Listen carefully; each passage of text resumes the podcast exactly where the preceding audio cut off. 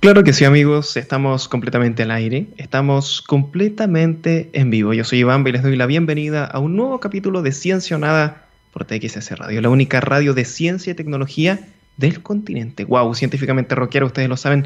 ¿Cómo están el día de hoy, amigos? Viernes 20 de noviembre, ¿en qué momento pasó tan rápido el tiempo? Tenemos tremenda noticia. Amigos, tenemos noticias impresionantes. El director general de BioNTech, que es el laboratorio alemán encargado de desarrollar la vacuna contra el coronavirus junto a Pfizer, señaló que se espera un retorno a la normalidad, y hago este gesto porque lo ha dicho entre comillas, lo ha dicho él, antes de lo esperado. Él señaló textual lo siguiente, y aquí lo voy a citar ahora sí, textualísimo. Si todo va bien, empezaremos a entregar la vacuna a finales de este año 2020. Nuestro objetivo es suministrar más de 300 millones de dosis de la vacuna hasta abril del año que viene, lo que nos permitirá tener un cierto impacto. Dejo de citar. ¡Wow! Increíble, ¿no? Recordemos que el virus SARS-CoV-2 ha provocado la muerte de más de un millón mil personas en todo el mundo. También es necesario precisar que estas fechas son una estimación optimista. ¿Es posible que sea así? Sí, es posible, pero no es 100% seguro por lo que tenemos que ser cautelosos con estas expectativas, ¿no? Hay que mantenerlo ahí a raya con calma. Es bueno tener en mente que esto podría tener una solución más rápida de la que pensamos, pero no hay que ser demasiado exitistas, es necesario mantenernos en esta suerte de zona gris entre el optimismo y el realismo.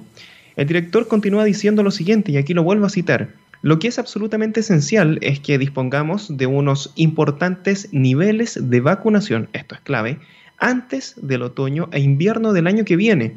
Yo confío en que así será. Dejo de citar.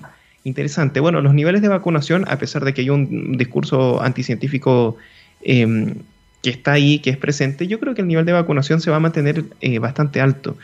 Eh, eventualmente van a haber ciertos lugares donde se te va a exigir estar vacunado, me imagino, y por lo tanto va a haber una cierta obligación indirecta a acceder a la vacuna. Pienso que sería bastante así, por lo que no, no, creería que los niveles de vacunación estarían bajos. También tengo bastante confianza en eso, en que, en que va a haber una vacunación muy amplia. Recordemos también que aquí mismo, lo anticipamos, eh, llámenos la radio Oráculo del Futuro, Ciencia Nada Pitoniza, ¿sí? porque lo dijimos, que la vacuna de Moderna también eh, tendría buenos resultados porque también funciona con la técnica ARNM, la misma que utiliza Pfizer. Lo dijimos, la de Moderna va a funcionar bien. Y efectivamente, anunciaron esta semana una eficacia del 94,5%. Así que sí, ustedes se enteraron antes de que eso ocurriera, se enteraron aquí en este programa. Lo que resta ahora es nuevamente esperar, pero esta vez con una luz mucho más brillante al final del túnel, porque puede ser, amigos, que estemos entrando en la recta final de este largo capítulo y de este año 2020 tan extraño. Vamos a escuchar una muy buena rolita y ya estamos de regreso, amigos. Esto es Freak de Silverchair. Claro que sí, amigos queridos, ya estamos de regreso, ya estamos de vuelta en Ciencia Nada. Amigos, el día de hoy nos acompaña una tremenda invitada. Ella es jugadora profesional de Valorant, tiene un canal de Twitch muy entretenido que se los vamos a recomendar de inmediato, que ya está cerca de llegar a los 20.000 seguidores. ¡Wow! Y hoy viene a acompañarnos ella es Analia Ropero, también conocida como I Am the Queen. ¿Cómo estás, Analia? Hola, muy bien, ¿y ustedes? Bien, aquí contentos. Gabo en los controles también se hace presente, pero bien contentos de que, de que hayas querido participar y acompañarnos hoy día. ¿Tuviste un pequeño accidente? ¿Está todo bien o no? Eh, sí, tuve un pequeño accidente. Eh, estaba todo perfecto con la hora de la entrevista. Te juro que fue súper chistoso además, porque estaba comiendo un pan de molde. ni siquiera tostado. Claro, así. Y siento clac. Dije, oh. Y fui corriendo, porque menos mal que tengo un dentista cerca, a tres cuadras, y me dijo, no, se quebró la muela y se quebró hasta la raíz, así que vamos a tener que, que sacártela. Así que ahora terminando una entrevista, tengo que volver a sacarme la muela. O sea, terminas la entrevista y te vas a sacar la muela. Sí. ¿Y se quebró con un pan, de, un pan de molde? Wow. Un pan de molde, sí, sí. Mira, y, esto comprueba que estamos en vivo, amigos. No era mentira. Esto es real. 20 de noviembre, 14-11 en este momento. Analía, yo te voy a confesar una cosa. Nunca en mi vida he entrevistado a una jugadora profesional. Por lo que necesito que me expliques gran parte de este mundo que me parece tan impresionante y tan interesante al mismo tiempo. Entonces, dime si estoy bien con esta apreciación. Porque, según entiendo, en este momento tú estás representando a Chile, ¿cierto? En el videojuego Valorant a nivel latinoamericano, de la mano de una organización profesional, que en este caso sería Metagaming. ¿Es así, cierto? Es así. Ya, estoy bien en todo. Estás bien en todo. Ya, sí. ya, buenísimo, buenísimo. Y cuéntanos un poco de eso, o sea, ¿es mucha esa presión el tener necesariamente que mantener como un nivel súper alto para continuar compitiendo? ¿Cómo es un poquito ese mundo del, del videojuego profesional? Sí, lo que pasa es que, a ver, el tema de, de las pro players que sean mujeres, en este caso, eh, es complicado, porque por lo general, a ver, yo vengo de otro juego, eh, yo soy pro de otro juego que se llama PUBG, sí. que es Player Uno Battlegrounds, yo lo jugué tres años. Wow. Y llegué, bueno, ahí competía contra hombres porque hay, es solo una liga, digamos. Como el fútbol, hay liga de hombres y de mujeres, ¿cierto? Sí.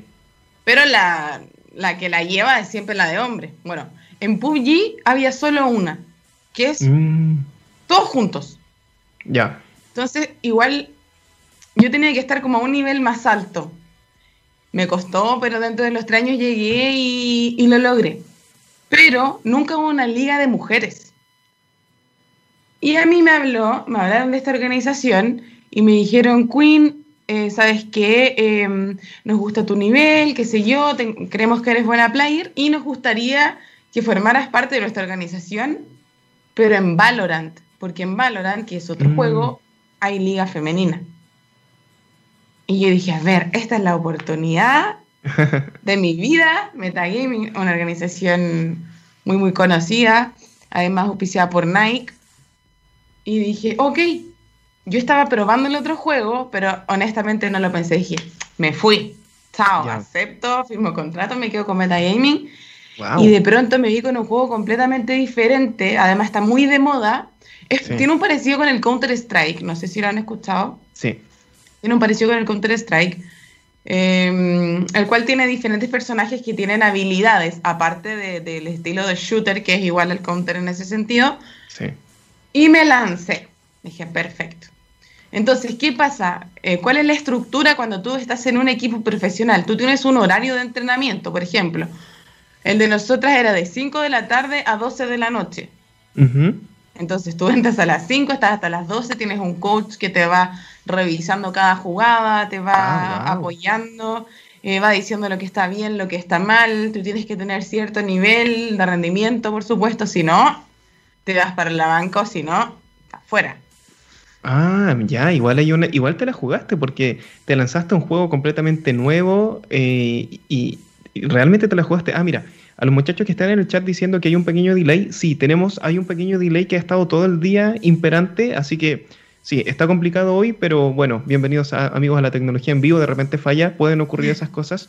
Y ahí yo te quería hacer una pregunta, Analia, porque hay una gran diferencia entre una liga eh, de muchachos, una liga de hombres, una liga de, de chicas, es, es, muy distinto entre sí. ¿Por qué debería haber una, una, diferencia? Porque me imagino, no sé, en el fútbol, como el ejemplo que pusiste tú, eh, hay una diferencia física. Claro, hay una mayor capacidad claro. para correr, no tengo idea. Pero en el caso de videojuegos, uno tendería a pensar, corrígeme si estoy equivocado, que no hay tanta diferencia en general, o, o no es así. Aquí me pueden linchar, yo voy a dar mi opinión personal. Sí, dale. Eh, para mí sí hay diferencia sí, sí la hay. No quiero decir, por ejemplo, yo tengo una compañera de equipo que tiene el nivel de un hombre. O sea, no quiero decir que no hay mujeres que son lo suficientemente buenas porque hay.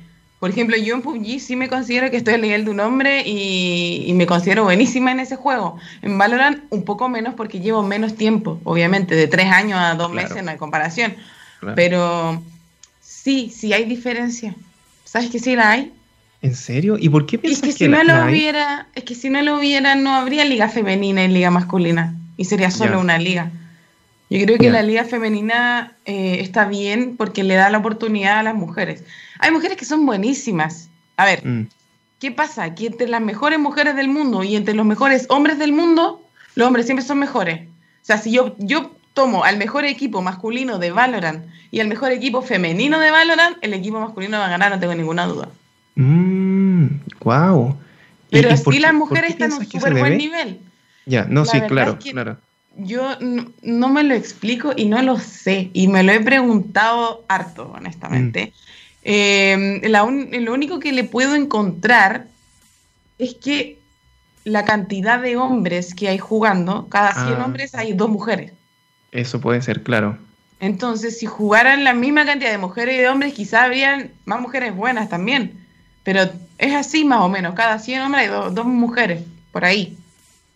Claro, o sea, hay una, hay una mayor, claro, si tú haces una selección de los 10 mejores de algo, en el caso de hombres tienes más gente de la cual escoger porque mucha, más están jugando. Mucha, mucha más. Mm. Pero, por ejemplo, yo te digo, eh, esto es por niveles, ¿cierto? Le colocan como, por ejemplo, eh, oro, platino, diamante, y así van subiendo para clasificar a una persona al nivel individual de una persona. Por ejemplo, la máxima clasificación en Valorant es radiante. Eh, ah. hay chicas que están en radiante y que llegaron solas a radiante, y, pero, según yo, si lo comparamos con el mejor jugador del mundo, ellas no estarían al mismo nivel. Ya. No estarían al mismo nivel. No son malas, para nada, en lo absoluto. Son buenas, son buenísimas, de hecho. Sí. Pero yo creo que ahí ya tiene que ver con la cantidad de jugadores, honestamente. Sí, sí, sí, tiene que ir por ahí. Tenemos una pregunta interesante de David que dice, Analía, ¿qué debías hacer una persona para dedicarse a esto? ¿Qué consejos le darías a los jóvenes que les gustaría dedicarse a los eSports? Buena pregunta. A ver, siendo 100% honesta, eh, si tú quieres vivir de esto, tienes que dedicarle todo el tiempo que tengas casi. ¿Por qué? Porque si tú quieres ser bueno, hay 200 personas más, y 200 es muy poco, hay mil millones de personas que, quieren vivir de esto. ¿Por qué? Porque lo que pasa en el mundo de los videojuegos es que las personas se convierten como en rockstar. Ah, o sea, tú ves, no sé, a los mejores de, de Valorant, a los mejores de, Counter-Strike, a los mejores de LOL, son como rockstar. Saltan a la fama. claro, saltan a la fama, les pagan por eso, eh, viajan por todo el mundo y tienes todo pagado. wow. Em, por ejemplo, a mí me tocó conocer eh, Rumania, fue la PGL, que era un, torneo de allá, todo pago. Entonces, la, la vida que tienes siendo eh, un pro player es de verdad que increíble pero no tienes tiempo para nada, honestamente. No tienes tiempo porque si quieres ser el mejor del mundo, o sea, la organización te pide resultados. Y hay 10 chicos más que quieren entrar a la misma organización que yo y, y, 20 que tienen, no sé, menos edad, que tienen 18, 15 años y están todo el día en el computador entrenando. Y si vamos a la cancha para probar un player, para entrar a un equipo, obviamente el que le invierte más tiempo, es el que mejor va a jugar. El que más estudia el juego, porque el juego no es solamente disparar bien, tienes que estudiarlo, tienes que ser inteligente. ¿Qué tienes tú que sirva en un equipo? Porque no puede ser algo individual. Yo puedo tener un, una IM increíble y matarlos a todos, pero si juego para mí solamente, si no ayuda al equipo, si no hay compañerismo, no sirvo en un equipo. Te puedo poner un ejemplo perfecto. Yo puedo juntar los mejores jugadores de fútbol y eso no quiere decir que hace el mejor equipo. Claro, sí. Eh, de hecho, te, iba a decir lo mismo, que eh, finalmente la lógica es igual a, cualquier otro deporte. Hay que entrenar, hay que dedicarle tiempo, hay que trabajar en equipo, también tiene que haber una, habilidad individual y eso mezclarse con el resto del equipo, qué interesante. Y aquí me gustaría preguntarte, de alguna manera, esto ya se convierte en un trabajo, o sea, deja de ser el, el hobby que uno tiene después de los estudios que llega a jugar, entonces tú vives de una forma distinta ahora el juego porque ahora estás dedicada al 100%, o sea, cambia, eh, pasa a ser una pega, por decirlo de alguna forma. Es mi trabajo, 100% hecho. A ver, lo que pasa es que yo soy streamer. Sí. O sea, hago streaming en Twitch y yo vivo de eso, del streaming. Ah, wow. Y yo empecé a hacer stream porque me gustaba, empecé a jugar PUBG y me di cuenta que tenía, eh, o sea, que era buena. Empecé a jugar y dije, va, o sea, tengo talento para esto, para el tema de los shooters. Y ahí fui creciendo, creciendo, creciendo y ahí me fui metiendo al, en el tema competitivo. Y es ahí que me ven eh, los chicos de la organización, los dueños de esta organización, pero no me, no me pudieron, digamos, llamar para ese juego porque no les servía yo. Porque ellos ya ah. tenían un equipo, ya tenían el mejor equipo actualmente. Ya, y no había liga femenina, no, había liga femenina. Entonces me llaman y me dijeron, ya, a ver, eh, nos hemos dado cuenta, qué sé yo, ármate acá. Pero no sé qué te puedo decir. Yo creo que es rentable, es rentable si, si, si estás todos los días. O sea, si. ¿Por qué? A ver, porque Twitch también es algo que te paga dependiendo de la gente. La gente te apoya y la gente te da donaciones, te da suscripciones, pero si tú no estás eh, en vivo, obviamente eso no pasa. Si tú no haces. Es como, es como un matinal. Tenés que estar ahí, tenés que estar tenés ahí que estar todos los días, todos los días, pero si tú no estás, se va el mantiene al lado, y, y, ahí es más mm. complicado. Pero independiente de la, de la rentabilidad, mi duda va por si tú sigues disfrutando el juego como la primera vez o ya la relación cambia.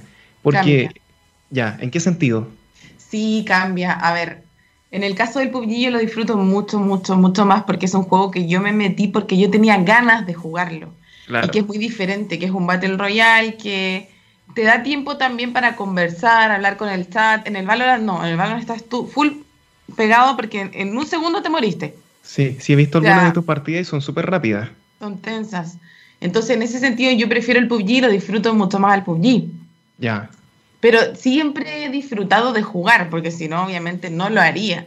Pero cambia, cambia porque yo me he puesto hasta llorar, te lo juro, de, la uh. presión de que hay que ganar un torneo, de que muchas veces el, el, sueldo que tú ganas depende de eso. O sea, a ti te ponen una meta y si tú no ganas ese torneo, eh, ¿qué gana la organización? Porque en el fondo la organización te da un sueldo, te representa, te cuida, te trata bien, pero ellos necesitan ganar torneos para que les retribuyan el dinero que también te están pagando. Entonces, si tú no ganaste el torneo, si tú no sacaste un premio monetario, o sea, cambia las cosas, no es tan estable, no es que aquí te pagan tantas lucas mensuales, si tú no respondes, también eso va bajando, el contrato está sujeto a cambios, entonces es súper complicado. Em, llevarse también con otras cuatro personas, que no mm. hayan roces, eh, que por ejemplo en Valorant hay, somos cinco y cada personaje es diferente. A mí me gusta uno, pero a la otra chica también le gusta ese y hay que debatir quién lo usa mejor y, hay oh. rod y es complicado, es súper complicado. Sí, suena estresante igual. ¿Y con esas personas tú tienes que convivir o están viviendo juntos? Eh, no, actualmente no, pero sí a futuro, bueno, por el tema del COVID y todo eso, esto que está pasando, ha sido más complicado. Ya el tema de, los eventos presenciales y el tema de la gaming house. Pero la organización de Metagaming, ellos tienen, sí, gaming house en varios países, después te llevan, los juntan a todos, hacen un bootcamp. Por ejemplo, en Brasil eh, eh, tendríamos que estar las cinco allá, jugando, entrenando todos los días. Igual te cuidan, tienen psicólogo, tienen gimnasio, de todo. Pero. Ah, pues tiene psicólogo. De, todo, de todo. Oh, y, ya, ya. Igual, igual que en, en, otros deportes, ¿no? O sea, los futbolistas también tienen sus psicólogos deportivos. Y ahí me imagino que te ayudan a gestionar ese, ese estrés, porque si tú me dices que en algún momento eh, te dan ganas de llorar o te sientes muy angustiada, o sea, me imagino que igual eso es como. Es otro nivel de estrés, ¿o no? Nosotras todavía no entramos con el psicólogo porque acabamos de firmar pero sí, o sea, es lo que obviamente ellos van a buscar. Pero eh, de todas maneras, de todas maneras. A veces estás, no sé, entrenando 10 horas y, llega el partido y se cae el internet de una y todo no sale y perdiste. Oh, puede pasar eso también. Sí, ha pasado de todo. Ha pasado no. O ha pasado que justo es como que, no sé si conoces el lag. Sí, bueno, a veces nos pasa, ¿no? con Gabo. ¿Te pasa? Sí. Ah, un torneo importante y full lag. No. Terrible. Y jugamos en servidor brasileño, no jugamos acá, porque está la opción de jugar acá en el servidor de, Chile o en el servidor, de Brasil, pero las otras compañeras son brasileras. Ya. Por ende, la comunicación del equipo es 100% en portugués, lo que es un factor también, eh, no sé si estresante, pero un factor también complicado para mi otra compañera que habla español eh, ya obviamente uno se va acostumbrando, qué sé yo. Yo en lo personal hablo portugués, pero mi otra compañera no hablaba portugués. Entonces, ¿Lo aprendiste por esto? Eh, yo lo aprendí en PUBG, sí. Ah, ya, tú aprendiste un idioma nuevo por el videojuego. Sí, sí, yo hablo 100% portugués. Increíble, ¿eh? Impresionante, ¿eh? Mira aquí con, con, Gabo, es que impresionante porque uno desde afuera no se imagina que, que, que es tan detallado todo o, que pueden ocurrir esas cosas tan inesperadas que uno piensa que le ocurren a uno nomás cuando hay lag y claro, te puede botar la partida y te, te, mató el entrenamiento. Hay un nivel de incertidumbre, ¿no?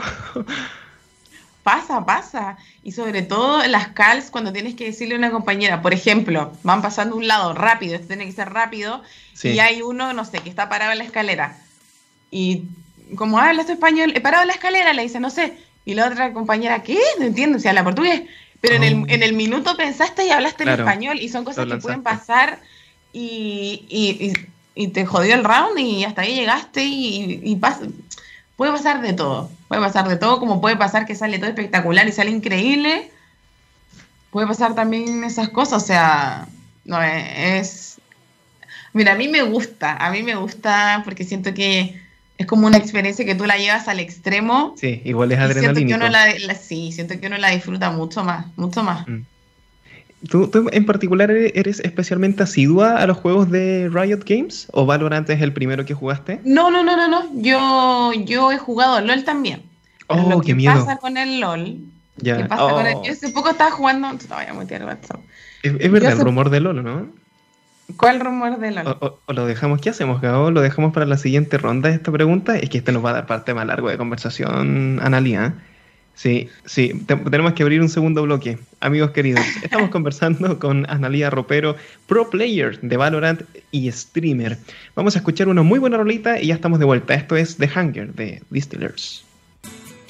Sí, señor, claro que sí, amigos queridos. Ya estamos de vuelta en Ciencia Nada y continuamos conversando con Analia Ropero. Amigos, Analia más bien, eh, sí, porque tenemos este gran rumor que estábamos comentando en el bloque anterior y es que hay algo que se dice sobre LOL que realmente yo no sé si es cierto, no lo he comprobado, pero a ver qué dices tú, Analia, porque esto me lo dijeron cuando quise empezar a jugar LOL también en Twitch, y es que supuestamente los rumores dicen que la comunidad de LOL es un poco tóxica, ¿es verdad?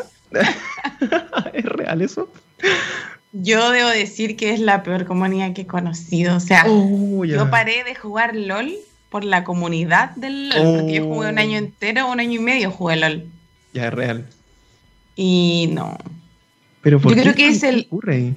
Es el. Hay dos juegos en mi vida con los que yo le he pegado a la mesa. y el primero es el LOL. y el segundo, los Sims. no, y el segundo es Dead by Daylight.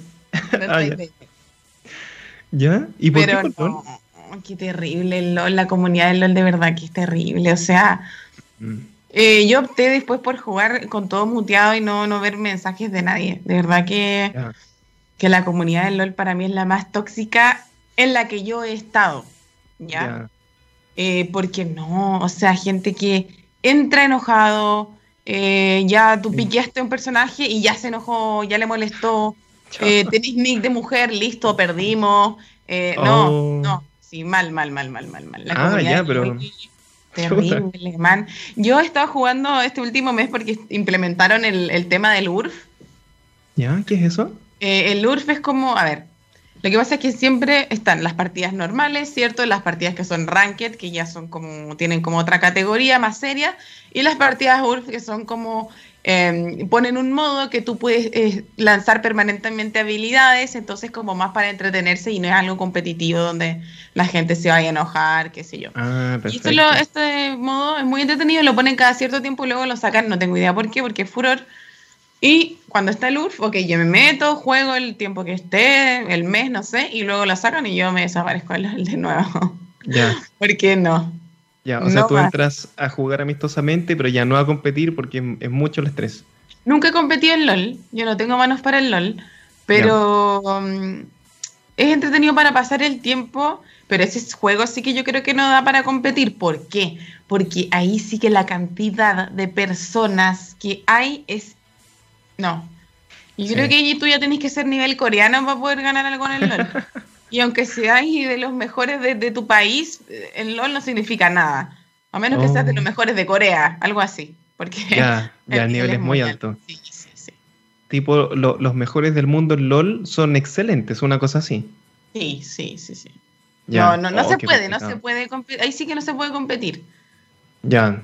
Oh, qué miedo. Aquí nos confirman. Jesus en el chat dice que confirma que la comunidad de LOL es media tóxica. Dice que URF es Ultra Rapid Fire. ¿Qué eso significaría? Mira. Y yo creo que LOL estaría compitiendo con Twitter en el nivel de toxicidad. ¿Tú tienes Twitter, Analia? Yo sí, tengo Twitter.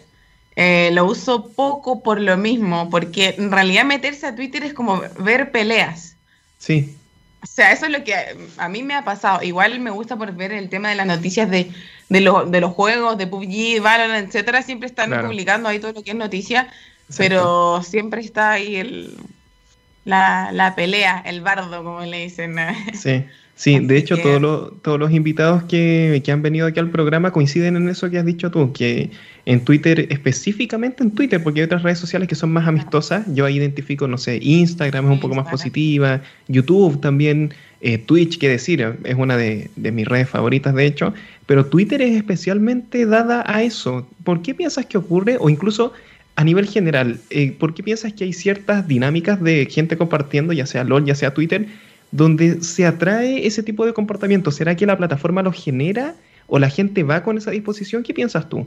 Lo que pasa es que Instagram es más para compartir tu vida diaria, siento yo. Es más una red social de fotografías.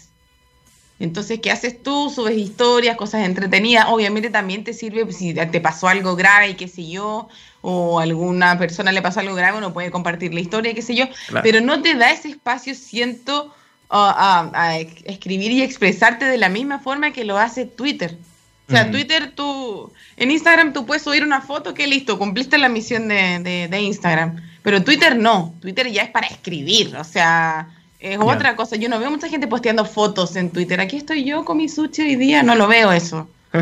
en Instagram sí, o sea, hay gente que estoy en el baño aquí, todo, es diferente. O sea, tú dices que el formato de texto da para que uno se explaye con, en otras de todas formas, de todas formas, de todas formas. Y aparte mm. que está enfocado en las noticias. Entonces, por lo general, tú entras y en inicio siempre vas a ver noticias y entonces, obviamente, uno va comentando en base a lo que va viendo también. Sí, es como, yo lo veo bien diferente, honestamente. Eh, también lo, encuentro más serio. Cambio en Instagram, yo no sé, lo veo una plataforma más alegre, donde tú puedes mostrar cosas no sé, también más juvenil puede ser. Sí, más espontáneo, ¿verdad? Porque yo en, Twitter tú te encuentras de gente de, ok, de todas las edades, pero principalmente gente ya adulta. Y en Instagram no tanto, o sea, creo que Instagram lo lleva más la gente joven. En cambio, Twitter mm. no. Sí. Es mi percepción. Sí, Jesus aquí tiene su teoría, dice que también confirmó la toxicidad de LOL. Dice, yo diría que en el, el LOL es tóxico porque es demasiado competitivo. Además de que nunca se le ha puesto un freno a esa toxicidad. Igual nadie lee las descripciones de Instagram. Ahí puede haber un tema también, porque uno podría decir, ya, quizás no es culpa de LOL, aquí volviendo, volviendo a LOL, quizás no es culpa de LOL que la gente entra a pelear porque se toma el juego muy en serio o dicen eh, lo que decías tú como, oh, ya perdimos porque entró tal persona, así como tan mala onda, pero quizás ahí la, la empresa que está detrás podría tomar ciertas medidas, ¿no? Como empezar a banear gente que tenga comportamiento, no sé, ya sea como muy ofensivo, pero hasta donde entiendo yo no lo hacen. Como que... lo hacen, ¿Sí lo han hecho? Sí, sí lo han hecho. ¿Y, y banearon así como la, la, mitad de la comunidad o cómo le resultó eso? No, nunca tanto, pero sí han baneado gente que tiene un, comportamiento reiterado, rage, por mm. ejemplo. Pero no creo que sea suficiente. Yo creo que han sido poco, poco mano dura con eso, porque si no, obviamente no se repetiría de la forma que, que se hace hoy en día. Por eso mm. yo opté por, dejar el juego y ojo que la comunidad de Valorant también es bien tóxica, ah, porque también es la misma comunidad de LOL. Es el juego es de Riot, el juego es de Riot. Ay, tú, tú, dices que comparten un público importante. sí, sí, por supuesto. Ya, pero eh, a nivel competitivo no creo que sea tanto, porque son más visibles, ¿cierto? ¿O no tanto, porque ahí son personas ya que los puedes identificar. Por entonces es diferente. no se van a poner ahí como a ofender en vivo porque lo están grabando y todo. Ha pasado, ha pasado. ¿Sí? Sí, sí, sí ha pasado. Incluso han habido algunos baneos, mucho por el tema de la discriminación, eh, sobre todo con la gente de Brasil. Ah, ¿por qué lo discriminan?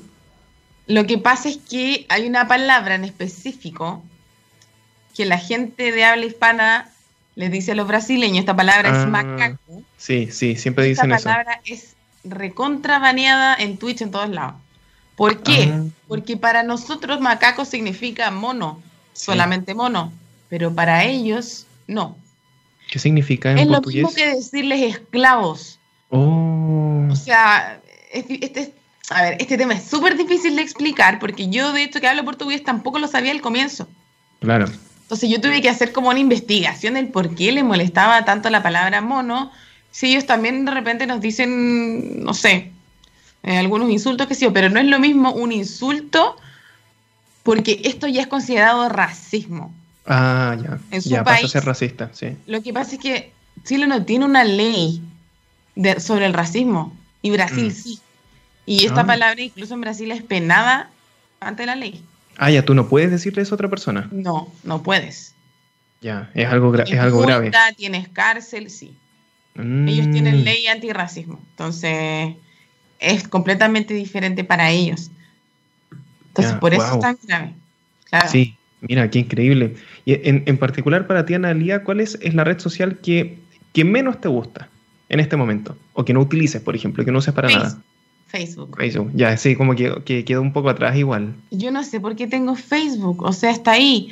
Tengo como dos mil amigos y no sé quién es nadie, o sea, no cacho, como que no.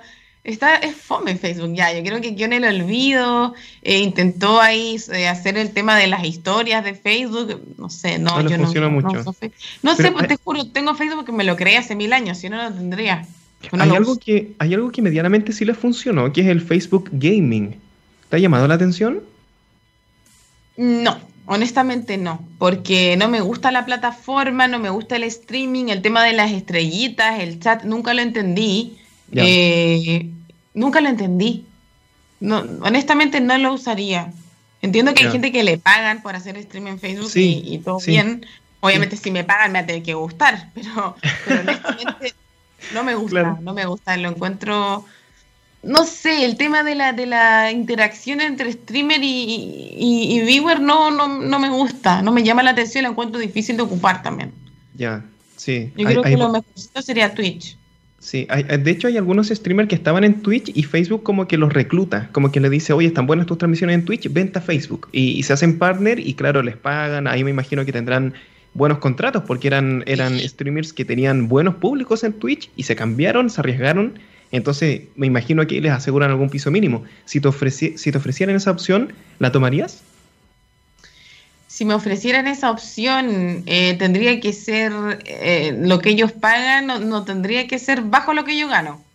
Porque yo sé que si yo me cambio, me perdería gente. Por, Claro. Solamente por el tema de la plataforma. Eh, yo tengo un amigo que comencé jugando con él, que es brasilero, neteño, que juega PUBG y Forever, son dos chicos. Comenzaron con 100 viewers, hoy en día Neteño es el más grande de, de la comunidad de PUBG Brasil y tiene cerca de 10k de viewers Wow. se cambió a, a Facebook, pero el contrato de él obviamente es muy bueno. A él no le interesa cuánto subs tiene porque ya le alcanza perfectamente con lo que Facebook le paga, Ya, que ya listo. es otra cosa, claro. Pero en sí a mí no me gusta la plataforma, yo de hecho no lo he ido a ver nunca. Y me quedo con la gente que está en Twitch porque es más fácil. Mm. Porque, entonces entrar ahí, ver dónde está el chat, no, lo encuentro muy complicado, honestamente. Yo me quedo en Twitch. Y- Lo Igual que me- esa meta es, es buenísima, o sea, de que puedas estar en Twitch con un público súper amplio y ahí ya te deshaces del estrés de tener que ganar, de tener que estar estresada, entonces puedes incluso conversar, pasarlo bien, la dinámica de Twitch, cierto que es más espontánea. Sí, me encanta a mí. Yo nunca tengo streams programados. Ah, Yo nunca digo, ya, a ver, hoy día vamos a... No, por ejemplo, ayer dije, ya, estoy un poco chata de tanto juego, juego, juego, vamos a conversar. Ya, Y abrí un Just Chatting y lo pasé increíble. Qué Eh, conversamos hasta súper tarde, como a las 3 de la mañana. Incluso hasta me tomé un, un copete. ya, Así bueno. que nada, muy entre. También me gusta Twitch. Lo único que yo le reclamo a Twitch es que sí roba bastante porcentaje de ganancia. Sí, y ¿cuánto que saca ahí? Depende del contrato que tengas, ojo. Mm, Eh, pero el contrato básico es 50-50, wow. 60-40 y ya si tienes un contrato de- del antiguo que ya no lo dan, 70-30. Pero aún así, la- el porcentaje que gana Twitch, o sea, si tú te suscribes a mi canal, que son 5 lucas, 2.500, 1.500, ¿no? Y más lo que Wow. después te saca PayPal por sacar la plata, roban Sí, po. Sí, sí, ahí te descuentan harta. Duele, duele. El dueño de Twitch, el forradísimo en este momento. Forradísimo, forradísimo. Forradísimo. La hizo ahí. Y el copyright que pusieron a Twitch que están baneando por escuchar Sí, temas. Oh, y lo peor.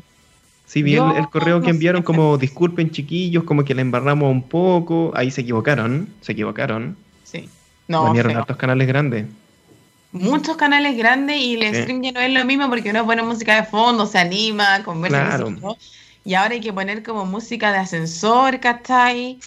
sí. Y, y eso ha sido lo- algo que no, que no he estado muy conforme, yo al menos personalmente. Sí, sí. Había una, un, un, streamer que, que, tocó una canción de él. No sé si viste ese caso. No. Tomó la, tomó la guitarra, empezó a tocar una canción que es de él porque es cantante y le cerraron el canal. y Twitch decía, no, esta canción no te pertenece. Y es como, pero si yo soy el intérprete. Y chao, baneado. Oh. Igual es como hiper injusto. No sé si esa persona pudo apelar, pero, pero claro, ahí entramos a discutir. Y este, este es un tema que es interesante, Analía, porque esto lo empezamos a discutir cuando las cosas ocurren, no, no antes. ¿A quién le pertenecen las cosas? O sea, tú, por ejemplo, como streamer, como jugadora, ¿tú eres dueña de ese material? ¿Es dueño Twitch? ¿Es dueña la casa de videojuegos a la que, en la que tú eres parte? Si tú te retiras, ¿ellos se quedan con tus videos o con tus cosas? Son, son preguntas interesantes porque uno las tiene que responder cuando entra en conflicto nomás, ¿no? Pero, ¿quién es dueño de, las cosas que uno produce? Si yo estoy en YouTube y hago un video, ¿ese video me pertenece?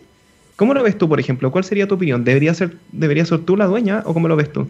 Yo, según mi opinión, debería ser yo la dueña, pero eso no quiere decir, o sea, a ver, si tú estás usando la plataforma Twitch para transmitirlo, quiere decir que le estás consiguiendo el permiso a Twitch también para, mm.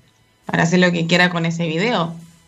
Porque tú eres responsable de donde lo transmites y si yo elijo la plataforma de Twitch para compartir el video, Después no puedo reclamar si ese video lo veo en otro lado porque yo lo transmití por ahí. Sí, sí. Es como lo pienso. Sí, es, es Ahora, y el tema de la música es diferente. Claro, porque ahí es la discográfica la que es dueña. Claro. Entonces ahí te pueden decir, claro, tú firmaste este contrato, no puedes tocar la canción si no es con nosotros, y ahí sí te pueden banear aunque la canción la compusiste tú. y aparte que, en Twitch tienen em, el tema de sacar clips, entonces tus momentos también los pueden recortar, digamos, y, poner, no sé, pues en YouTube o, donde sea. Es cierto eso. Y, por el otro lado, actualmente eh, tienes casi ya 20.000 seguidores en Twitch, que es una cifra, wow, impresionante, y estás llevando varios juegos, ¿cierto? Estás jugando Valorant, obviamente, eh, In Silence, Phasmophobia, estás haciendo estas rondas de just chatting, de conversación que tú nos contabas, y también me decías que estás abriendo nuevos proyectos, ¿nos puedes contar un poquito sobre eso? Lo que pasa es que eh, acerca del tema de, del just chatting, eh, no sé, a mí me... Te juro que es como blow my mind, porque me metí a ver mm. muchas cosas y se puede hacer tanto y es tan entretenido y, yo como que me quedé encantada con esto. Yo siempre he sido solamente de jugar. O sea, yo hace 10 años que, más, 12 años que estoy siempre en el computador y te digo que siempre jugar, jugar, jugar y de esto nació, ah, ya, podría transmitirlo. Ah, perfecto. Pero me, he dado cuenta que, que, muchas veces de repente solamente quiero conversar o saber de la vida de, de, la, de la gente que me ve, porque si tú te pones a pensar, tú, yo estoy haciendo stream hace, no sé, dos años. Eh, yo antes hacía stream en portugués. Me cambié a hacer stream en español. Ah. a mí me interesa saber de, por ejemplo, no sé, tengo un viewer que se llama Cundito y que me ve hace tres años y que está ahí siempre en el chat. A mí me interesa saber quién es, su vida, dónde vive, sus cosas. Entonces me, me interesa un poco cambiar el enfoque de mi stream o algunos días, ir probando a ver cómo, cómo, cómo resulta. Hasta ahora súper bien. Ah, y, ya te entiendo. Y claro, hablar de todo por ahí, no sé, salir a conocer lugares y mostrarle a la, gente, a los viewers y compartir más que nada, porque es eso, Twitch, es compartir también. O sea, yo misma de repente estoy muy, tarde en mi casa, ¿cachai? Y, estoy sola y, Twitch me hace sentirme acompañada. Pues. Entonces hablo con gente, otra gente igual que vive sola, el tema de la cuarentena, estamos aislados, encerrados, quieren conversar con alguien. Eh, yo castigo mucho a los streamers que no son cercanos, porque, mm. no sé, a mí me gusta como sentirme en casa con, hablando con amigos y, más o menos en eso está enfocada mi stream. Sí, qué, buenísimo.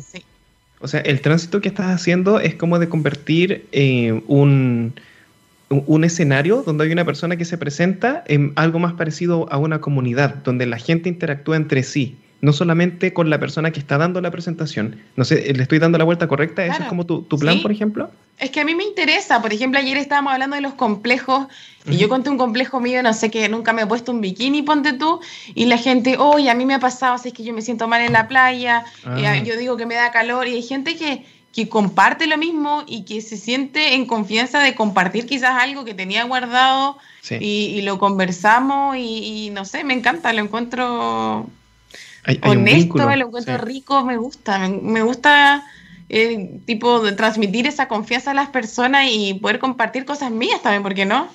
Sí, por supuesto. Aparte que si uno lo piensa, igual es potente, porque el, ejemplo que tú dabas de este muchacho que te sigue hace tres años, es una persona que ya tiene un, vínculo contigo, es una persona que, que, tú significas algo para él en su vida. Entonces, eso es más allá que ver a alguien jugando, ¿no? Eh, es, una... Es, es, una relación casi eh, emocional, sentimental, igual es, es, brillo eso, ¿no? Sí, porque obviamente tú quieres a él, yo lo quiero mucho a él, yo quiero mucho a las personas, incluso eh, yo a veces me llego a emocionar porque tengo viewers que son del tiempo que yo transmitía en portugués, Ah. Entonces imagínate, que, y todavía me ven, y yo estoy haciendo el stream en español, igual me van a hablar, me van a saludar, me dejan el sub, eh, se suscriben a mi canal, y yo digo, pero qué emoción, porque hay gente que, o sea, nunca me paró de seguir, ni aunque yo cambiara el idioma de mi stream, o sea, para mí igual es fuerte, ¿cachai? Increíble, igual increíble. O sea, esa persona es como súper cercana. Claro, y yo descubrí, esta semana descubrí que de repente, no sé, me meto a hacer just chatting, incluso tengo el doble de viewers que cuando estoy jugando y mi stream siempre ha sido de juegos. Wow. Pero no ha sido algo que yo, o sea, a ver, es más, te digo que cuando yo hago stream, yo saco el contador de viewers. Yo nunca veo cuánta gente tengo. Ya, no. Y ayer llegó mi mejor amigo y me dijo, o sea, está, no sé qué onda, hiciste just chatting y como que eh, la gente está hablando mucho más, porque es otra cosa, tú estás compartiendo. Y se nota también cuando tú lo estás pasando bien, porque la gente no es tonta. Si tú estás compartiendo, conversando y estás, no sé, riéndote, qué sé yo, está buena la conversa, la gente siente eso. Mm. O sea, es lo que tú transmites también.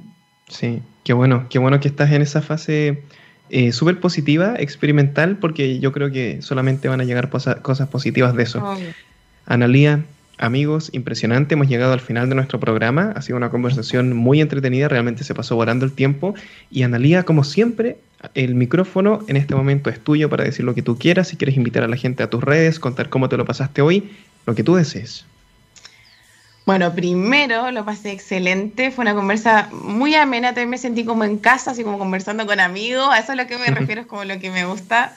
Eh, tranquila. Em, también me siento feliz un poco de, haber podido explicar lo que es más o menos este mundo gamer, porque hay mucha gente que no cacha, o sea, no, como que no se explica cómo uno puede lucrar con esto o cómo uno pasa tanto tiempo en el computador. Eh, y eso, más que nada, los dejo invitados a, ver mi streaming. Hago stream siempre en la noche, después de las 7 de la tarde, 8 diría 8 para ser honesta. Eh, en Twitch mi canal es I'm the Queen y mi Instagram que ahí voy posteando todo. Oye, no me sé mi Instagram bien, a ver. Cacha, no me sé mi Instagram, po. Analía Ropero, Analía Ropero es mi Instagram. Así que eso para que me sigan y espero que hayan disfrutado la conversa y bueno, si les gustó, me pueden encontrar ahí. Buenísimo, te agradecemos Analía. Amigos, gracias por estar con nosotros un viernes más y no se vayan porque ya se viene Mundo FinTech. Yo no me lo pierdo. Cuídense que estén bien y como siempre, Muxo Amor. Chao.